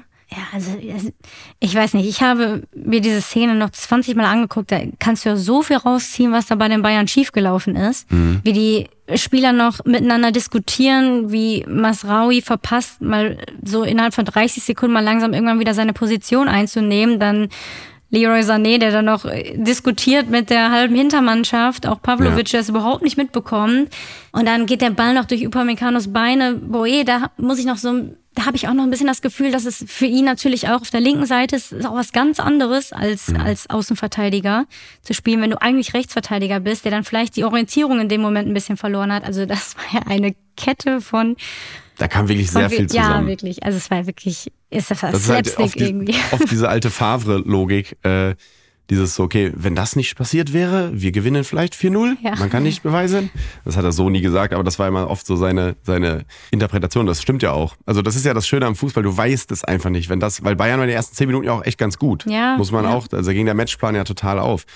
Ähm, und dann, wie du schon sagst, er geht ja Millimeter genau durch die Beine von Upa und dann hinten ist alles blank. Trotzdem will ich das auch nochmal hier nutzen äh, und auch an die jüngeren Leute appellieren, aber nicht nur die jüngeren. Boah, was dann auch direkt wieder geschrieben wird über den äh, Boe, das finde ich wirklich, äh, ist immer noch ein, ja, einfach so in den Kommentaren so weg, der ist so schlecht und sonst was. Leute, der ist jetzt, wie, wie viele Spiele da? Zwei? Ja. Wo ich mal denke, der ist, Leute, der ist Jahrgang 2000, das ist ein Kind. Das ist, äh, Wobei 2000er Jahrgänge sind auch nicht mehr so jung, aber ist Ja, weil wir aber immer trotzdem, das ist, ne, das, man muss dem auch mal Zeit geben. Ne? Als Lewandowski äh, aus Polen nach Dortmund kam, hat er auch am Anfang, war er nicht besonders gut, hat ein paar Hütten gemacht, aber das war auch alles so eher hinter, an Barrios nicht vorbeigekommen. Ich glaube, Barrios war es, ist auch egal, aber ja, ja, genau. das ist so, man muss den Leuten auch mal ein bisschen, bisschen Zeit geben und nicht immer dieses, ich finde das ganz schlimm, diese neue Kultur da direkt so drauf zu hauen und dann so, weil klar, man kann jetzt sagen, ey, der liest das doch eh nicht. Doch, lesen die. Klar. Das ist ja das, was Kramer und Havertz hier auch gesagt haben, die lesen das. Und ähm, das ist einfach nicht fair. Das äh, gibt dem Jungen Zeit. So, der ist 2000 äh, junger Franzose. Als, Ja, als Frankreich 2000 Europameister geworden ist, da war die Mama äh, hochschwanger äh, mit dem, als Trezeguet gerade das 2-1 gegen Italien gemacht hat in Rotterdam. Weißt du? Und äh, solche Leute werden jetzt schon so durchs Dorf gejagt. Das muss, lass den doch mal ankommen. Vor allen Dingen, ich finde es auch, er ist ja Rechtsverteidiger. Er ist ja, Ja. Rechtsfuß und Rechtsverteidiger und ich finde es sowieso schwierig, auch diese Umstellung. Ich meine, Tuchel hatte jetzt auch nicht mehr viele Linksverteidiger, muss Mhm. man sagen. Aber als Rechtsfuß auf der linken Abwehrseite zu spielen, ist auch immer extrem undankbar, weil jetzt unabhängig von dem Tor, jetzt, dass er natürlich besser verteidigen muss, Aber als Rechtsfuß, als Außenverteidiger, du hast den Ball immer, natürlich mit deinem rechten Fuß, immer zum, zum Spiel hin. Du musst dich immer nach innen aufdrehen und immer in Richtung des Gegners, der dich anläuft. Das heißt, das, ich bin eigentlich großer Fan davon, wenn man auf rechter oder linker Abwehrseite auch immer die entsprechenden Füße spielen lässt, weil die dann viel besser auch die Linie entlang, das Spielfeld viel besser offen vor sich haben. Wenn du auf der verkehrten Seite mit dem Fuß spielst, hast du immer eine undankbare Situation, weil du immer eher nach innen dribbelst, du öffnest dich immer nach innen. Und das ist, es nimmt dir ganz viel Radius und ganz viel Spielraum. Und deswegen war es auch einfach sogar undankbar für ihn, finde ich, dass er als Rechtsfuß auf der linken Abwehrseite spielen muss. Das kam vielleicht dann auch noch erschwerend für ihn hinzu, unabhängig mhm. davon, dass er, wie du sagst, auch gerade neu ist, sich erstmal reinfinden muss und dann noch auf einer ungewohnten Position. Also ja, lass den Jungen in Ruhe, wirklich. Es ist echt schwierig. Lass den Jungen in Ruhe, ja. Und nun Werbung. Leute, fandet ihr den Frühling wettertechnisch nicht auch total merkwürdig bislang? Wettertechnisch auch übrigens gutes Wort, sehr deutsch. Wettertechnisch. Wie ist denn das so sonnentechnisch bei euch im Urlaub? Herrlich, egal. Fandet ihr denn nicht auch ähm, wahnsinnig merkwürdig den äh, Frühling bislang? Es war mal kalt, mal warm und, und ich komme da mal ganz durcheinander, was Schlaf angeht, aber auch was Ernährung angeht, weil ich habe bei warmen Temperaturen einen ganz anderen Appetit auf andere Dinge, als wenn es kalt ist. Und da setzt mein heutiger Werbepartner sehr gut an. HelloFresh heißen die. Ich bin großer Fan, weil HelloFresh richtet sich an alle Leute, die irgendwie gerne kochen, aber sich aber auch nicht immer so Gedanken machen wollen, was jetzt gekocht werden soll. Und bei HelloFresh gibt es jede Woche über 40 abwechslungsreiche Rezepte. Also ihr müsst jetzt nicht jede Woche 40 Sachen essen, aber ihr könnt aus 40 verschiedenen auswählen. Und das ist ganz, ganz fantastisch. Da ist für jeden Geschmack was dabei. Da ist man Salat mit Schicken dabei, in Buttermilchdressing, da ist ein Kräuterschnitzel mit Spargel dabei, mit noch ganz vielen Beilagen, eine vegane Gemüsepfanne mit Fenchel und Kokosreis, was ihr wollt. Lasst eurer Kreativität in der Auswahl einfach komplett freien Lauf. Und das Coole ist, wie gesagt, ohne Planungs- und Einkaufsstress, weil da sind Rezeptkarten dabei und auf denen steht, wie man die Gerichte ganz einfach und schnell zubereiten kann. Das kann wirklich jede und jeder. Äh, lasst es euch von mir sagen, wenn ich das hinkriege, dann kriegt ihr das auch hin. Und mit der Kochbox von HelloFresh erlebt ihr eben täglich eine kulinarische Reise durch die Welt von vertrauten Klassikern bis zu kreativen Neuinterpretationen. Wirklich sehr zu empfehlen. Und extra für die Hörerinnen und Hörer mit dem Code COPPATS, alles groß geschrieben, COPPATS zusammen und groß, spart ihr in Deutschland bis zu 120 Euro, in Österreich bis zu 130 Euro und in der Schweiz bis zu 140 Franken. Einen kostenlosen Versand für die erste Box gibt es auch und der Code ist für neue und ehemalige Kundinnen und Kunden. Und weil es so lecker ist, spreche ich natürlich den letzten Satz als Rainer Kallmund. Das ist, egal ob in Leverkusen oder hier oder wo ihr gerade diesen Podcast und diese Werbung hört, alle Infos und die Links zum Einlösen des Codes findet ihr in den Lecker, in den Lecker Shownotes, so aus dem Haus, Ende aus Nikolaus. Jetzt geht es weiter mit Coppa TS. Und jetzt, liebe Freunde, geht es weiter mit Copa TS. Wer wird's denn jetzt? Turi, wer wird denn deutscher Meister? Ja, ich, ich würde eigentlich. Absolut unseriös, ja. diese Frage, aber ich liebe es. Ja, aber ich, ich, ich kann sie ja nicht beantworten. Ich bin ja nicht Simon Rolfes heute Morgen im Doppelpass, der das dreimal gefragt wird und nicht sagen kann. Ja. Ähm, ich würde mir schon wünschen, dass es Leverkusen macht, aber mhm. ich erinnere mich halt auch immer noch an die Jahre zurück, wo Dortmund teilweise neun Punkte sind, vor den Bayern wir sind traumatisiert, war, ne? Ja, also ich wollte es gerade sagen. Mit den Bayern ist einfach immer zu rechnen. Die haben einfach diesen, diesen Mirson, Mir-Mythos, ne? diesen Grundvibe. Ja. Die können immer noch wieder zurückkommen. Also, und es sind ja auch, ja. es ist auch keine, es reicht ja ein, ein Sieg und eine Niederlage nur entschieden und es ist alles wieder komplett Deswegen, offen. Ich habe auch irgendwie ja. das Gefühl, ich will es gar nicht laut sagen, aber ich habe irgendwie das Gefühl, Bayern wird es doch am Ende. Das sage ich jetzt auch einfach nur, damit ich hier dann irgendwann zitiert werde, als der eine, der das gesagt hat. Nein, Quatsch, aber irgendwie habe ich das, ich habe es irgendwie im Gefühl, ich glaube, wir sind traumatisiert von den letzten Jahren und ich kann mir, ich habe die ganze Zeit dieses Bild im Kopf. Bayern wird äh, Meister, fliegt aber aus der Champions League, aus dem Pokal sind sie schon raus. Tuchel ähm, holt dann seinen zweiten Meistertitel mit Bayern, letztes Jahr ja auch schon diesen gurkigen Titel geholt in Köln, äh, als Dortmund parallel 2-2 gegen Mainz gespielt hat. Und dann wird das jetzt wieder so ein Titel und dann endet auch diese Liaison und dann bleiben diese großen Fragezeichen, was war das jetzt eigentlich so letzten zwei Jahre? Und das habe ich irgendwie Gefühl, dass das passieren wird. Ja, mal sehen. Ich, ich will mich auch nicht festlegen. Ja. Ich wünsch, würde mir schon wünschen, dass es Leverkusen macht. Äh, ich habe ja, ja, auch eine ich, lange Leverkusener Vergangenheit. Ich habe ja sechs Jahre ja. da gespielt. Mein Herz hängt schon noch an dem Verein. Mein Herz äh, hängt nicht an dem Verein. Ich bin Gladbach-Fan, das ist bekannt. Aber es gibt einen Spieler äh, bei Leverkusen, an dem hängt wirklich mein Herz. Und das ist Granit Xhaka. Oh ja. Und äh, als ich jetzt in Leverkusen war gegen Stuttgart, habe ich den äh, neben Undaf, habe ich auch Granit Xhaka einfach nochmal beobachtet, weil das, man wird ja oft immer gefragt, Wer ist eigentlich dein Lieblingsspieler? Und das ist ja immer so eine Frage, die kannst du eigentlich nicht beantworten, ne? Weil da gibt es so, so viele, gerade wenn man Fußball-Nerd und, und, verrückt ist und so, gerade auch früher, als man klein war, vom, vom Ronaldo, also dem richtigen, also R9 bis, bis äh, selbst so Leute wie Makelele, Seedorf, da sind einfach so geile Spieler immer dabei gewesen im Weltfußball. Aber Granit Xhaka ist mein Lieblingsspieler. Das ist irgendwie. Kann ich verstehen. Kann, das kann ist, ich verstehen, weil ja. wie der Fußball lebt, jetzt auch neben der Qualität, jetzt mal Qualität beiseite, wie der einfach so dieses, der dirigiert nicht irgendwie, wenn du ihn wirklich beobachtest, die, die gucken den wirklich an, wie so, wie wirklich das Orchester, den Dirigent. Wenn der irgendwie sagt, so, jetzt, wir drehen da auf und bitte da hinten jetzt den, den taktischen Einwurf rausholen in der Nach Nachspielzeit, der gibt da Anweisungen, die machen das. Du siehst, wie, da, wie die das danach wirklich machen. Und das äh, ist einfach so ein, ein richtiger Chef. Ja. Das ist so ein richtiger Chef und die schaffen es trotzdem, dass so zwei Testosteron geschwängerte Alpha-Tiere wie Andrich und Chaka trotzdem sich da nicht in die Quere kommen, das irgendwie hinkriegen.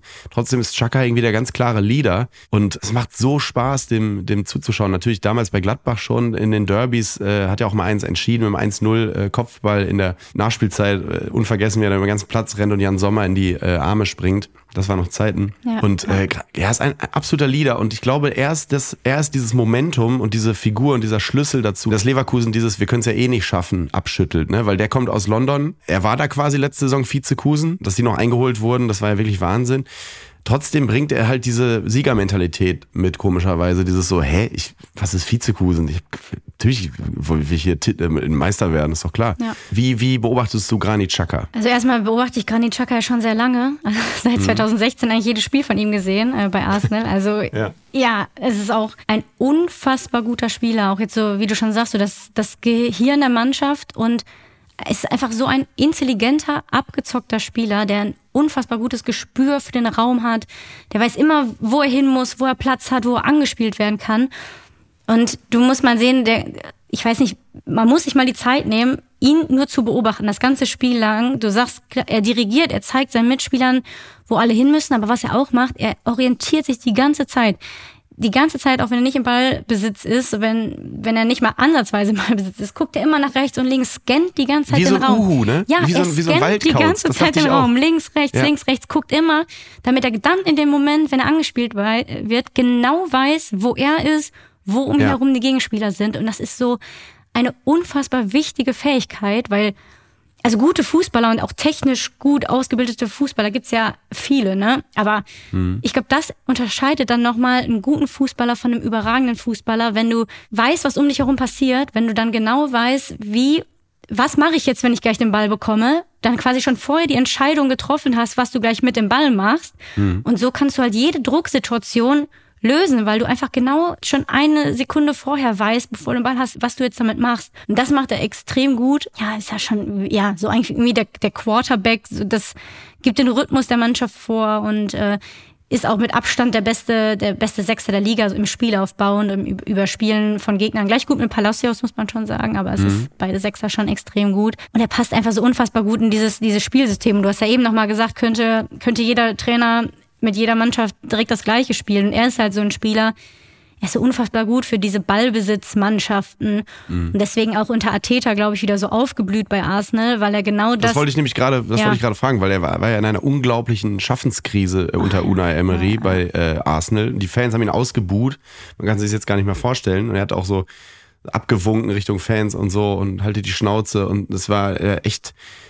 Man dachte wirklich, die Karriere Granit Xhaka, das, das Enfant terrible, immer rote Karten und so, jetzt hört er auf und das war nix. Und das ist ja ein unglaubliches mentales Comeback, was der auch feiert. Ja, ich kann mich auch genau an den Moment erinnern, als er da gegen Crystal Palace ausgewechselt wurde und die Fans gepfiffen haben und er dann da, ja, was auch immer in Richtung der Fans zurückgeworfen hat. Irgendwas Schweizerdeutsches. Irgendwas, also das habe ich nicht ganz verstanden. Ja, und das war so dieser Moment, wo du schon sagst, das war, er war so am Tiefpunkt seiner Karriere, war eigentlich klar, er wird jetzt Arsenal verlassen, da gibt's keine Zukunft mehr für ihn. Und dann kam ja Ateta. Ateta spielt ja eigentlich ähnlichen Fußball wie, wie Xabi Alonso, also viel Ballbesitz, immer Kontrolle. Und er hat halt dann genau verstanden, dass dass Xhaka aber ein wichtiges Puzzleteil für seine Philosophie und für seinen Ansatz sein kann und wollte ihn ja dann unbedingt halten und hat ja auch Xhaka davon überzeugt, bleib hier, du bist für mich der perfekte Spieler für mein System. Und dann hat sich das ja auch wieder so zum Guten gewendet. Die Arsenal-Fans haben ihn ja auch wieder geliebt am Ende. Also es war ja dann eine richtige Liebesgeschichte zwischen den Arsenal-Fans ja. und Granit Xhaka. Also ja, und genau das gleiche, die gleiche Rolle hat er jetzt auch bei Leverkusen und das, das sind, ist genau sein Spielsystem, wo er dann das, diese, diese enorme Ballsicherheit, er macht ja einfach keine Fehler, der bringt jeden Pass an den Mann und diese Vororientierung einsetzen kann. Und ich glaube, dass er auch, also für mich war er auch nach 15 Minuten dieser Schlüssel im Spiel gegen Bayern, weil du es richtig gesehen, es ging total gegen den Strich, dass Leverkusen den Ball immer nur lang nach vorne gekloppt hat. Mhm. Und er ist dann nach hinten ran und hat gesagt, spielt mich an, gebt mir den Ball, ich löse diese Drucksituation. Also der hat dann einfach dieses Selbstverständnis, geht dahin und sagt, gib mir den Ball. Also wir spielen jetzt hier hinten raus, du musst keine langen Bälle ja. schlagen. Und in dem Moment hat man dann gemerkt, dass dann bei Leverkusen so ein Schalter sich umgelegt hat und sie gemerkt haben, ja, wir können das ja hier spielerisch lösen, klar können genau wir das, das, wir können das die ganze Saison. Ja. Und deswegen, es war, es war unfassbar gut auch wieder, fand ich seine Leistung. Ja, also ich habe schon gesagt, ich beobachte ihn ja jetzt schon jahrelang, dadurch, dass er so lange bei Arsenal war. Er ist ja von deiner Liebe zu meiner Liebe gewechselt damals. Also ja, extrem guter Spieler, wirklich bewundernswert. Ich könnte noch stundenlang über Chaka Wirklich, schwärmen. Ne? Also es war auch, es war auch äh, als ich jetzt mit Gregor beim Spiel war gegen, gegen Stuttgart im Pokal, in Leverkusen, da äh, sind wir in der Halbzeit raus und haben Thomas Bräuch auf dem Gang, auf dem Flur getroffen, weil der für ich glaube, ESPN oder so fürs Ausland kommentiert hat. Und ich habe einfach nur so, boah, Chaka gesagt. Ja, boah, und weitergegangen.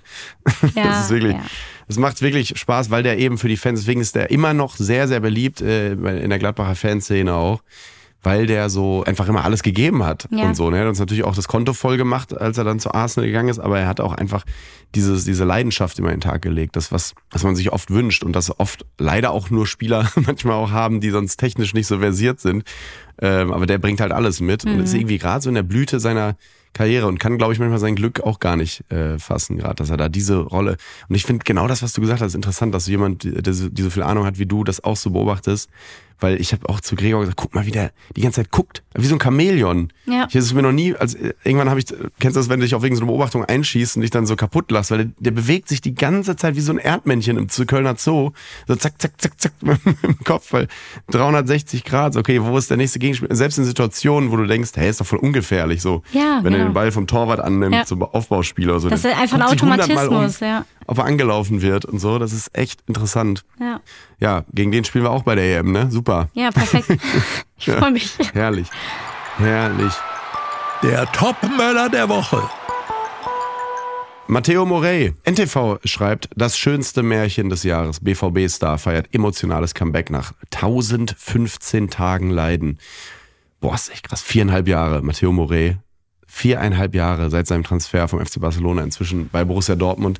Aber der hat noch nie, der hat noch nie im vollen Westfalenstadion gespielt. Weil es das nicht mehr gibt?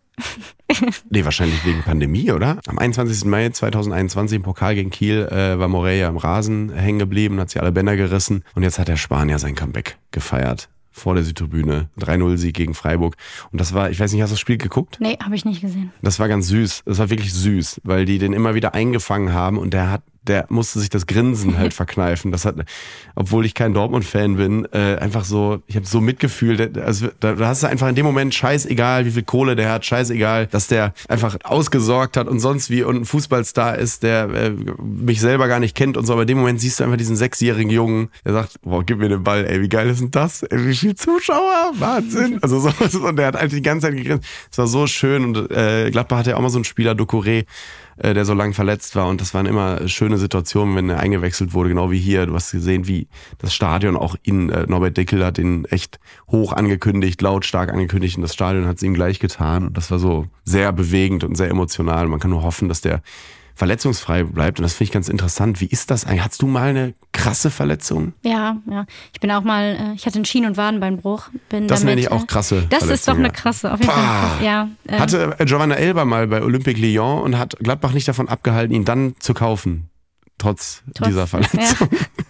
äh, ja, krass. Äh, das ist nämlich jetzt direkt meine Frage. Hat man dann direkt wieder den Mut, genau das äh, wieder, also, weißt du, was ich meine? Ich habe den mhm. halt beobachtet und dachte in dem Moment so, boah, aber der gibt doch jetzt nicht nochmal so 100 Prozent, oder? Weil das will der dich noch nicht nochmal erleben. Hattest du Hemmungen nach deinem Schienenwadenbeinbruch? Ja, also man ist natürlich schon im Kopf echt zugange nach so Verletzungen. Es ist ja erstmal auch, wie läuft die Reha, wie viele Rückschläge hast du? Ich bin äh, zum Beispiel auch ein Jahr ausgefallen. Also ich habe ein Jahr nicht auf dem Fußballplatz gestanden. Es war schon auch mhm. echt äh, eine harte Zeit. Ich kann mich noch genau erinnern, also ein Bruch ist ja auch nochmal was anderes als Bänder. Wenn, wenn Knochen zusammenwachsen, dann sind sie auch wieder zusammengewachsen. Hatte ich den ersten Pressschlag und dann ging es auch wieder.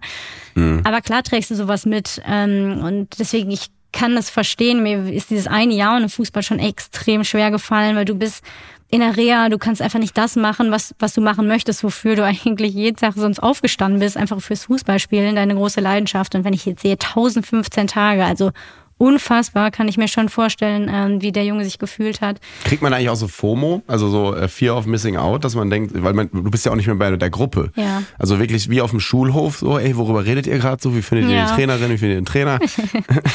ja, also im, im Idealfall hast du natürlich deine Reha am Platz und ähm, siehst deine Mannschaft schon, aber trotzdem so allein wenn man auf, auch mal auf Auswärtsfahrten fährt oder mhm. in Trainingslager und so weiter, natürlich erlebst du da viel mit einer Mannschaft und du entfernst dich natürlich von, von diesem inneren Kreis der Mannschaft, je länger du raus bist und äh, hast dann nicht mehr so einen engen Draht. Also wie du schon sagst, ja, da verlierst du natürlich so ein bisschen den Anschluss und, und das ist schwierig auch das aufrechtzuerhalten, weil du möchtest vielleicht auch gar nicht immer am Platz sein, weil du, weil es tut ja auch weh, die anderen spielen zu sehen, wenn du gerade nicht spielen kannst. Also es ist eine ganz, ganz schwierige äh, Gefühlslage während so einer Verletzung. Der Flop-Möller der Woche ist das Ludwigsparkstadion.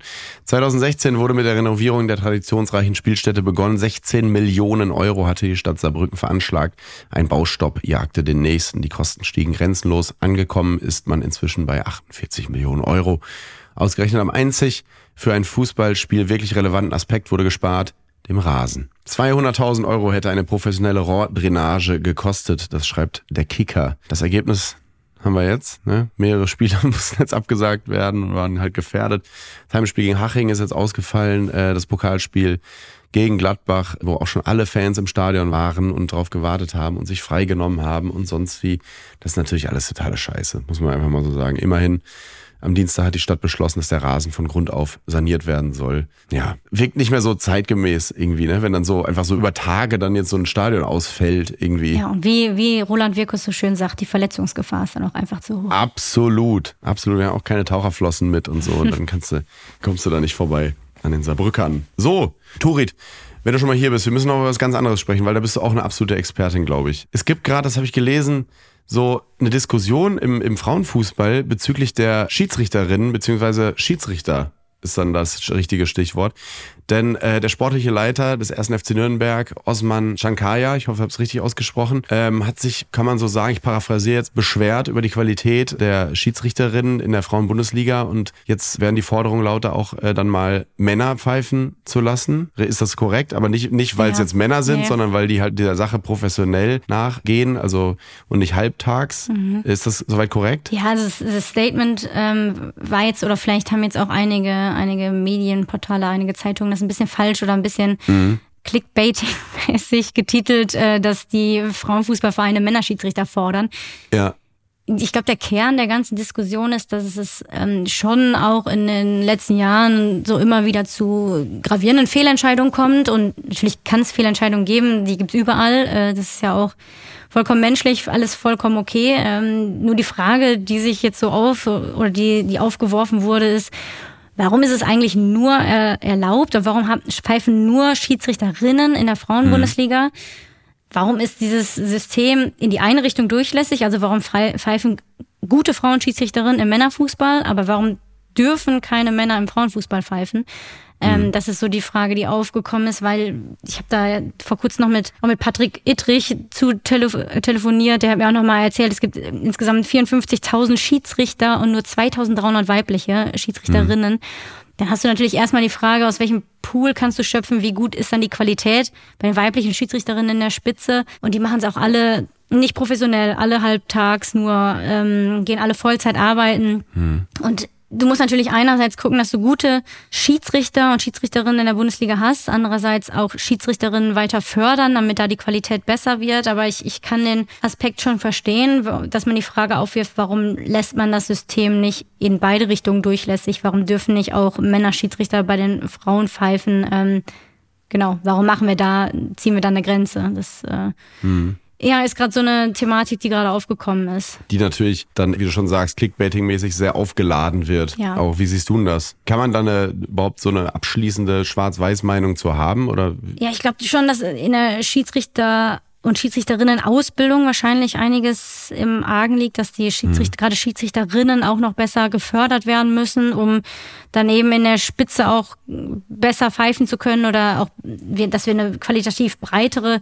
Spitze haben, dass wir, dass wirklich gute Schiedsrichterinnen in der Bundesliga haben. Aber ich kann schon verstehen, dass man sich jetzt noch Gedanken macht darüber, ob man dann jetzt nicht, wo wir vielleicht auch nicht so viele so gute Schiedsrichterinnen haben, dass man nicht auch Männer zulässt. Ich kann das schon verstehen in England. Ich habe beispielsweise äh, in meiner Zeit in England auch ähm, männliche Schiedsrichter gehabt in der Women's Super League. Das ist da völlig mhm. normal. Äh, also ich denke schon, dass man sich darüber Gedanken machen sollte und mal das System prüfen und mögliche Wege dafür finden sollte. Und ich finde es gut, dass diese Debatte auf dem Tisch ist. Das hilft mhm. ja wahrscheinlich auch gerade in der Schiedsrichterinnen-Ausbildung, dass, dass sich jetzt auch was, was tut. Weil wenn wir den Frauenfußball professionalisieren wollen, wir reden immer davon, die Spielerinnen sollen professionell werden, die Vereine, dann muss es natürlich auch das Schiedsrichterinnenwesen sein, was sich Absolut. dementsprechend mitentwickelt. Also eine wichtige Debatte auf jeden Fall, die geführt werden muss. Wollte es gerade sagen, spannend. Äh, bin gespannt, wie sie sich vor allem jetzt entwickelt, ob die, äh, ob es im Kochen bleibt, die Debatte. Mhm. Bleiben da natürlich äh, äh, dran auf jeden Fall und gucken uns das weiter an. Was ja interessant ist, dadurch, dass Bielitzer, der äh, Trainer von Union Berlin, unlängst Promi-Boxen gespielt hat, gegen Sané war er gesperrt und. Marie-Louise Ether war dann ja die erste Co-Trainerin, die auch dann da äh, fast, fast schon zur Trainerin avanciert ist, ist sie dann ja nicht. Aber hast du eigentlich noch Kontakt zu ihr? Hat sich, hat sich ihr Job verändert in der Zeit? Ah, wirklich nur sporadisch. Ich glaube, die ist mhm. gerade ganz gut aus, ausgelastet. Aber ich finde, man sieht ja, dass es funktioniert. Es war immer ja. so eine große Frage, können Frauen äh, Männer trainieren? Ist das möglich? Und da haben wir ja auch irgendwelche, irgendwelche blöden äh, Kommentare gehabt, wie mhm. ja, weil so eine Trainerin muss ja auch mal in die Kabine gehen können. Ja, dann geht's halt in die Kabine, wenn die Männer sich umgezogen haben. Die männlichen ja. Trainer im Frauenfußball gehen auch in die Kabine, wenn die sagen, Frauen sich umgezogen haben oder fertig wenn Horst umgezogen Rubisch sich da ja. eine Apfelschorle holt, geht er auch in die Kabine. Ja, also, also deswegen, das ist so, ich finde, es ist so schön, wie wenig da jetzt eigentlich noch drüber gesprochen wird, wie selbstverständlich und normal es jetzt schon ist, dass Louis, also äh, Marie-Louise Ether, da jetzt am, am Rand mhm. steht und dass die Jungs da trainiert und den Anweisungen gibt. Und wir, wir sehen ja, wie einfach es ist, wie es funktionieren kann und dass da vorher so, dass das vorher so in Frage gestellt wird. Ähm, sie beweist mhm. ja jetzt allen, dass es, dass es total easy ist und dass, dass es funktioniert. Und die Ergebnisse von Union sind ja auch ähm, besser geworden, würde ich mal sagen. 1-0 gewonnen jetzt gegen ja. Wolfsburg. Wichtiger Sieg.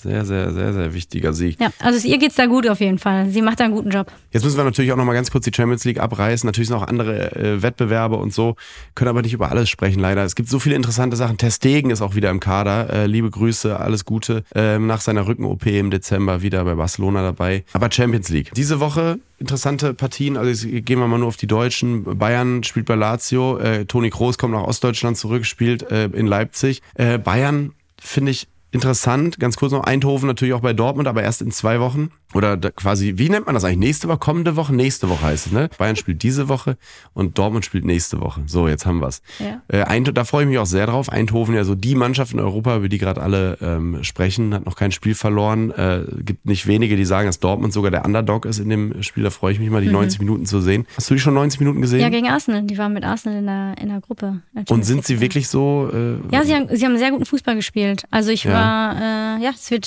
schwierig. Ich habe sie jetzt auch, wie gesagt, nur in den beiden Spielen gesehen, aber mhm. ähm, es wird äh, eine interessante Partie gegen Dortmund, freue ich mich drauf. Der ewige Luc de Jong. Man kriegt ja. ihn einfach nicht, man kriegt, kriegt ihn nicht, nicht klein. klein. Das ist Wahnsinn. Aber ich habe es gerade schon angesprochen, Bayern bei Lazio Rom. Äh, jetzt natürlich die Frage, nach so einem Nackenschlag wie in Leverkusen, ist das dann genau das Richtige in einem anderen Wettbewerb, äh, sich von einem anderen Gesicht zeigen zu können oder würde man am liebsten sagen, ey, nee, ich will direkt im gleichen Wettbewerb, nämlich in der Bundesliga zeigen, ey, das, das war nicht unser wahres Gesicht äh, auf der anderen Rheinseite, sondern äh, wir wollen, äh, wir wollen hier nochmal richtig zeigen, Leverkusen zeigen, was eine Hake ist. Ja, ich glaube, das tut gut, mal aus diesem Liga-Alltag raus, anderer Wettbewerb, internationale Bühne, das ist, da fühlen die Bayern sich ja sowieso wohl und Lazio ist ja auch, ich verfolge die italienische Liga nicht ganz genau, aber ich glaube auch nicht in der allerbesten Verfassung, also vielleicht auch gerade der richtige Gegner zum richtigen Zeitpunkt, um sich jetzt wieder ein bisschen Selbstvertrauen zu holen. Ja, Lazio ist gerade Achter in der Serie A. Tabellenführer natürlich wieder Inter. 4-2 bei Rom gewonnen und auch ein spannendes Spiel, aber auch erst in einer Woche ähm, gegen Atletico.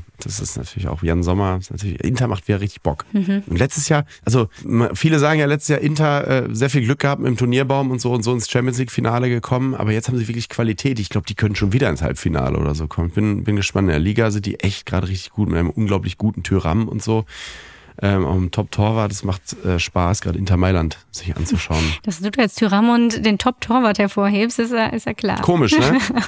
Oder Anautovic selbstverständlich auch. Ja.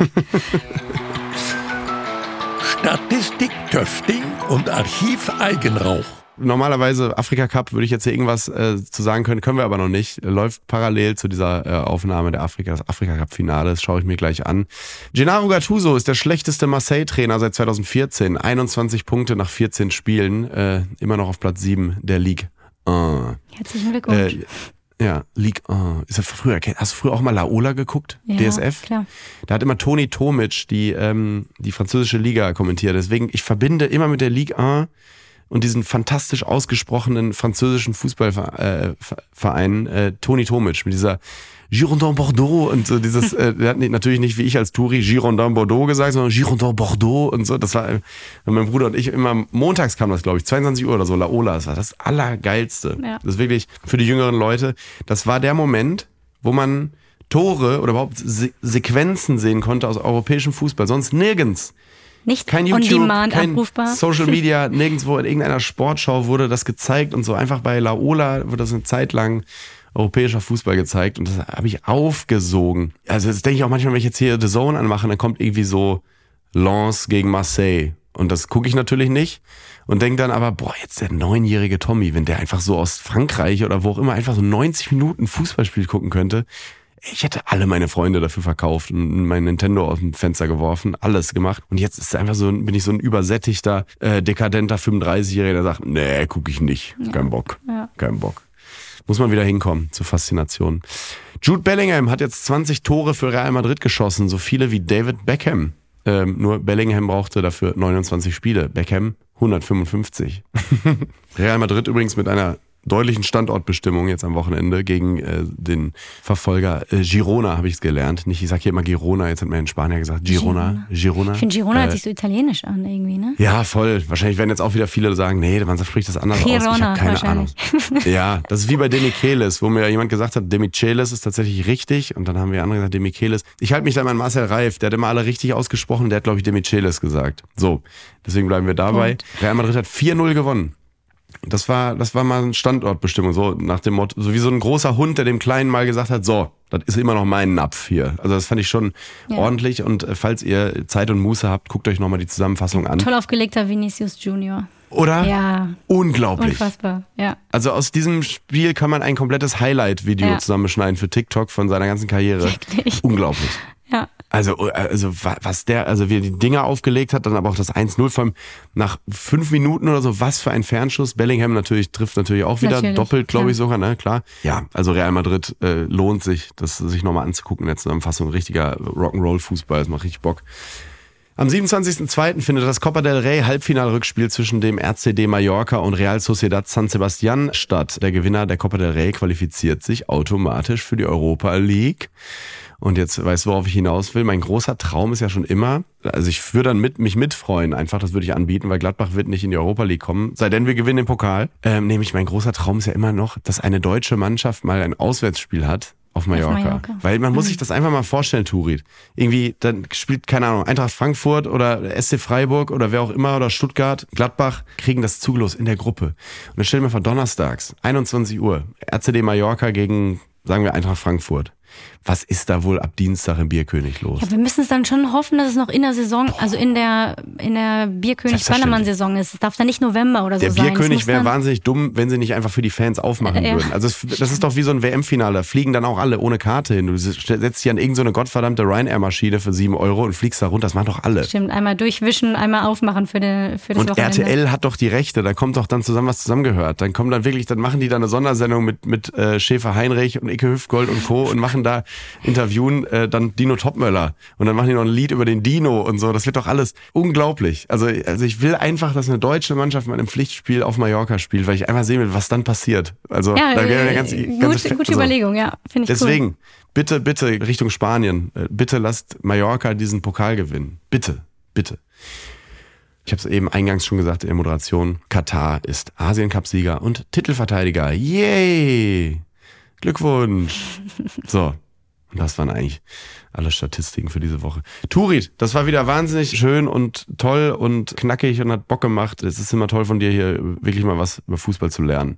Weil mit allen anderen rede ich über Fußball, mit dir tauche ich richtig in die Materie ein. Beziehungsweise du und du bringst dann so die intellektuellen Schätze nach oben und zeigst sie uns allen. Ja, Vielen Dank Zumindest, dafür. wenn wir uns heute unser, über unseren beiden Lieblingsspieler Granit Xhaka unterhalten konnten. Haben mir wieder Oh, sehr viel Spaß gemacht. Vielen Dank. Ja, Dankeschön. Äh, dann macht jetzt einen schönen Sonntag. Wir gucken jetzt natürlich Afrika Cup, drücken äh, allen Beteiligten die Daumen und hören uns nächste Woche wieder.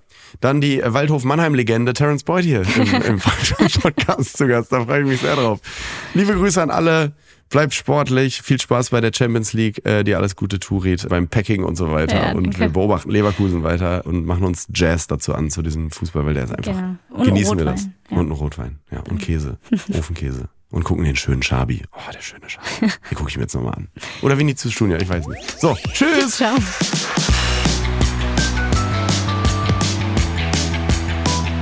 Neue Folgen von Copa TS gibt es immer dienstags.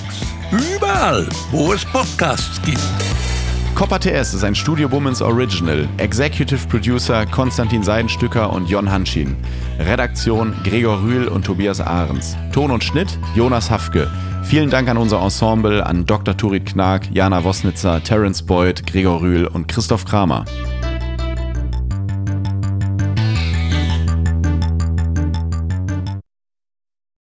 Ich dachte ja, wir machen einen Podcast zusammen, Joko, und dann ähm, hängen wir einfach ab, einmal die Woche, unterhalten uns ein bisschen lustige Alltagsbeobachtung, manchmal politisches Ja. Take, dies, das, Feierabend. Was stattdessen passiert, ich muss Sport machen. Schöne Naja. Scheiße. Auf eine gewisse Art und Weise ist es aber auch abhängend. Ne? ja gut, ähm, das ist aber so, so eine Entwicklung, die man natürlich nicht kommen sieht, wenn man einen Podcast beginnt, wo man aber, wenn man einen Podcast hat, wie wir beide, der jeden Donnerstag erscheint, äh, und Sunset Club heißt, sehr dankbar darüber ist, dass zum Beispiel ein Gast wie Kai Pflaume sagt, hast du nicht Bock auf eine Klimmzug-Challenge? Ja, und jetzt mache ich seit zweieinhalb Monaten, trainiere ich Klimmzüge. Bald ist es soweit. Die große Auflösung, habe ich es geschafft, einen Klimmzug zu schaffen. Also habe ich es geschafft, ihn zu schaffen. Und die Laune ist im Keller bei mir, außer natürlich, wenn wir uns unterhalten miteinander. Aber den Rest der Zeit, den ich nicht mit dir Podcast mache, mache ich ja Sport. Ja, äh, schaltet doch einfach ein und hört rein. Wir würden uns sehr freuen. Und wenn es euch nicht gefällt, sagt es bitte keinem.